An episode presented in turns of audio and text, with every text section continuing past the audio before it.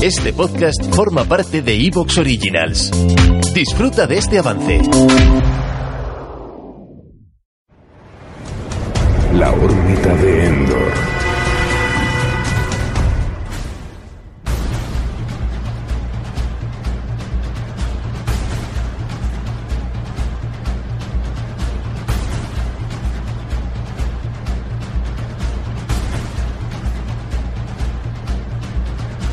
Saludos mundo, nos despedimos. Despedimos la decimosegunda temporada, ¿vale? Temporada número 12. Vamos a, a regresar con la 13 hacia mediados de septiembre, así que ahora entramos en una etapa ahora muy, muy, muy veraniega, muy calurosa, donde nos relajaremos un poquito. Vamos a seguir haciendo cositas, pero bueno, con el mínimo esfuerzo.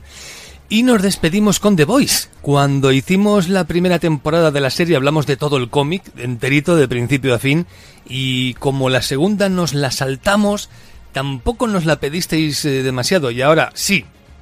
La verdad es que nos habéis cosido a peticiones, porque esta tercera temporada pues ha sido muy loca y muy cañera y eh, nos ha molado a muchos.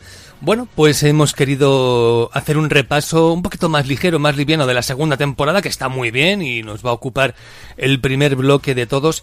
Y luego ya nos vamos a centrar en la tercera temporada de The Voice, una serie que la verdad es que en estos tiempos, más aún en estos tiempos, resulta muy refrescante.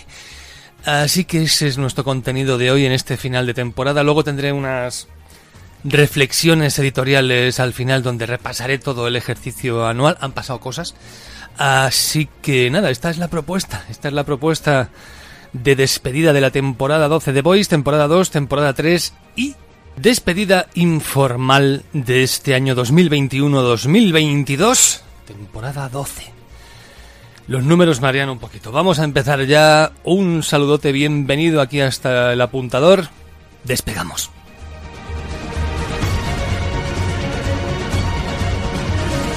Desde el lugar más recóndito del espacio sideral, fluctuando entre lo real y lo imaginado, llegan los audioregistros del ODE, la órbita de Endor. Fueron grabados hace eones, pero no se concebirán hasta futuras eras, haciéndose realidad aquí y ahora en este vórtice temporal que se abre ante ti. Entra en el dominio de la magia y lo imposible. Entra en el imperio de la órbita de Endor, el programa de la fantasía y la ciencia ficción, la última línea de defensa de la imaginación.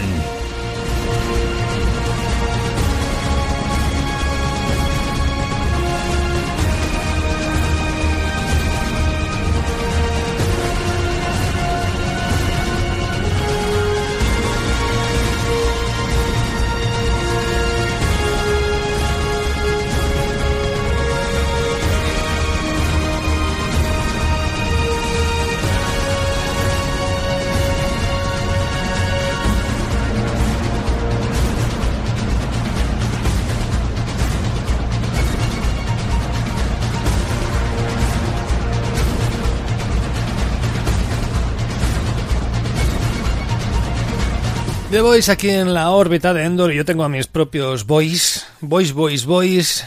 Señor Jaime Angulo, ¿qué tal está usted?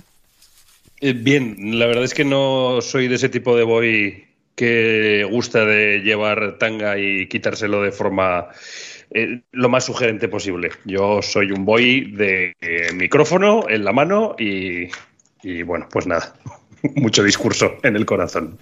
Después de las implicaciones, o sea, lo del micrófono en la mano, yo ya lo he visto con. También lo he visto mal. O sea, me lo he Eh, imaginado sí. mal. Sí, la verdad es que. Bueno, Albert, Albert Pérez 17, que también estás por ahí, ya se te está escuchando de fondo. Bien, bien. no, pero yo tengo que decir que el compañero no lo ha arreglado al final y que yo sí que tengo, tengo tanga y os quise mandar una foto pero saltó el antivirus. Y me llamo Bill Gates y dijo, no lo hagas nunca más, que me vas a romper el invento. Bueno, el, el tono ya lo tenemos, por lo que estoy viendo. O sea, el tono de The Voice lo tenemos ya. Eso está más claro que el agua. A mí me gustaría que me dijeras, porque aunque mm, cuando salió la segunda temporada hubo algunas peticiones, no hubo tantas como con la primera. Es verdad que cuando hicimos el programa de The Voice no lo hicimos eh, acto seguido, sino que bueno, nos tardamos un pelín y con la segunda directamente dijimos, bueno, ya veremos, para el futuro lo dejamos. Eh, pero ha habido muchas peticiones con la tercera y de hecho realmente ha sido la tercera temporada la que nos ha obligado, la que nos ha cogido por el cuello y nos ha instado a hacer este programa. Pero a mí me gustaría saber qué ha significado también las, la dos. Ahora hay que resumir la segunda temporada para mí. Y ya me adelanto, ¿no? Eh, probablemente la, la primera me gustó mucho, la tercera me ha volado la cabeza y la segunda, dentro de que yo creo que mantenía cierto nivel, sí es cierto que bajó uno, bajó unos puntos.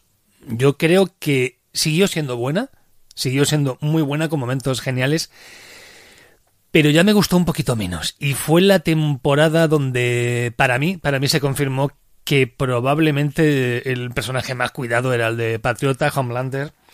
Y quizá todo lo demás me da un poquito más igual. Aquí he vuelto otra vez a, a, a confraternizar con el resto de los personajes, he vuelto a, pillarle gustillo al grupo en sí, dentro de que sigue habiendo algunos personajes que me dan completamente igual y que si mañana mueren, pues tampoco me supondrían ningún problema.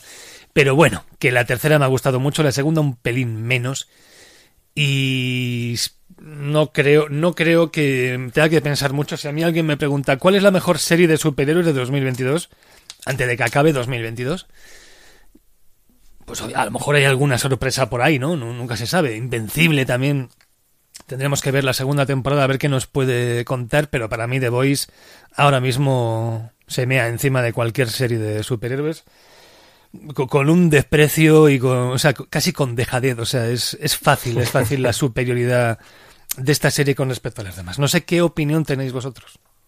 Yo creo que no tan solo en el género de superhéroes, sino en, en televisión en general, probablemente sea lo mejor, lo mejor que se está emitiendo. Yo tengo esa impresión, o sea, es, es, una televisión muy diferente, muy potente. Recordemos que esto es de plataforma, hay mucho dinero, hay muchísima libertad, hay personajes atractivos, pero puedes hacer el bestia, digamos que el producto, eh, de, quien lo está consumiendo se está escandalizando poco, o sea, quien va The Voice ya sabe lo que quiere y, y está obteniendo una amplia satisfacción. Y normalmente un producto de este tipo tendría que montar un pollo enorme, ¿no? Tendría que haber alguien pensando, eh, esto es, me tiene que escandalizar o me tiene que volver loco. Quizás en el entorno de televisión a la carta que tenemos ahora, el hecho de que el programador ya sepa que lo que está buscando y que tú vayas a buscarlo también, si te gusta consumirlo, está limitando que haya un gran escándalo público, pero esto en terreno abierto no lo hubiéramos visto en la vida. Es una serie muy fuerte por momentos. Realmente lo, lo, que me dio un poco la impresión en la segunda temporada es que asentaron demasiado la potencia de la serie precisamente en esos momentos potencialmente escandalosos o especialmente bestias y que dejaron un poco de lado la importancia de la trama y el buen desarrollo de personajes. La segunda temporada, siendo que es buena, me parece que es mucho menor que la primera y desde luego mucho menor que la tercera, que demuestra, por un lado, que es una serie que sigue teniendo buen pulso, también porque la recepción está siendo fantástica, pero por otro lado, mmm, aunque me ha gustado mucho esta tercera temporada, va a ser inevitable que tengamos que desmenuzar aquí varias de las sombras que tiene la serie, porque creo que ellas empiezan a ser problemas estructurales de la propia serie más que de una temporada en sí.